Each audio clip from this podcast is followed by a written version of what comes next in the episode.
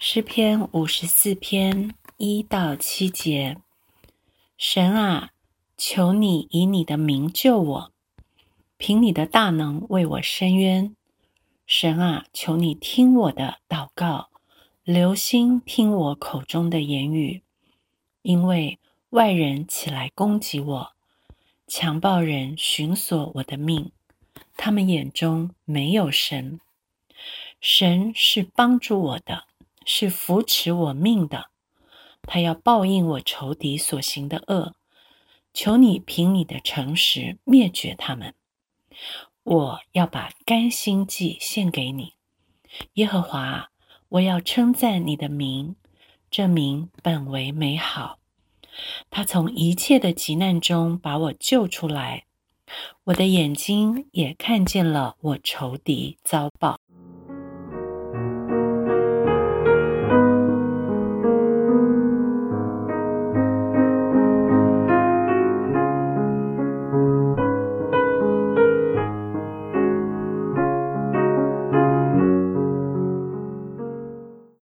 前面几篇诗篇，诗人献上了赞美的祭、感谢的祭、忧伤痛悔的祭。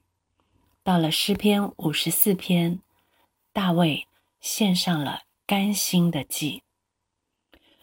就在他又一次在逃难的藏身处被人出卖的时候，大卫经历了神听他的祷告，并且留心听他口中的言语。是的，我的神是留心听我祷告的神。很羡慕大卫对神的认识，从祷告中可以看见他和神之间深厚的关系。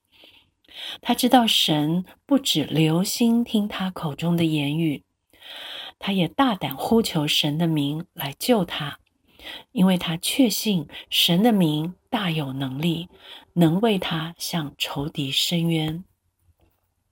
反省：当我受冤屈的时候，第一个反应并不是相信神会替我伸冤，因此我总想替自己伸冤。在罗马书十二章的十九节说：“亲爱的弟兄，不要自己伸冤，宁可让步，听凭主怒，因为经上记着，主说。”深渊在我，我必报应。大卫在急难中所投靠的神，没有让他失望。虽然外人是强暴的，但神是帮助他的；虽然外人要寻索他的命，但神却扶持了他的命。既是这样，还有什么说的呢？神若帮助我们，谁能抵挡我们呢？这是罗马书八章三十一节告诉我们的，没有什么说的了，只有甘心献上甘心为祭，那是最美的祭，是理所应当的祭，是神所喜悦的祭。正如保罗在罗马书的十二章一节所说：“所以弟兄们，我以神的慈悲劝你们。”将身体献上，当作活祭，是圣洁的，是神所喜悦的。你们如此侍奉，乃是理所当然的。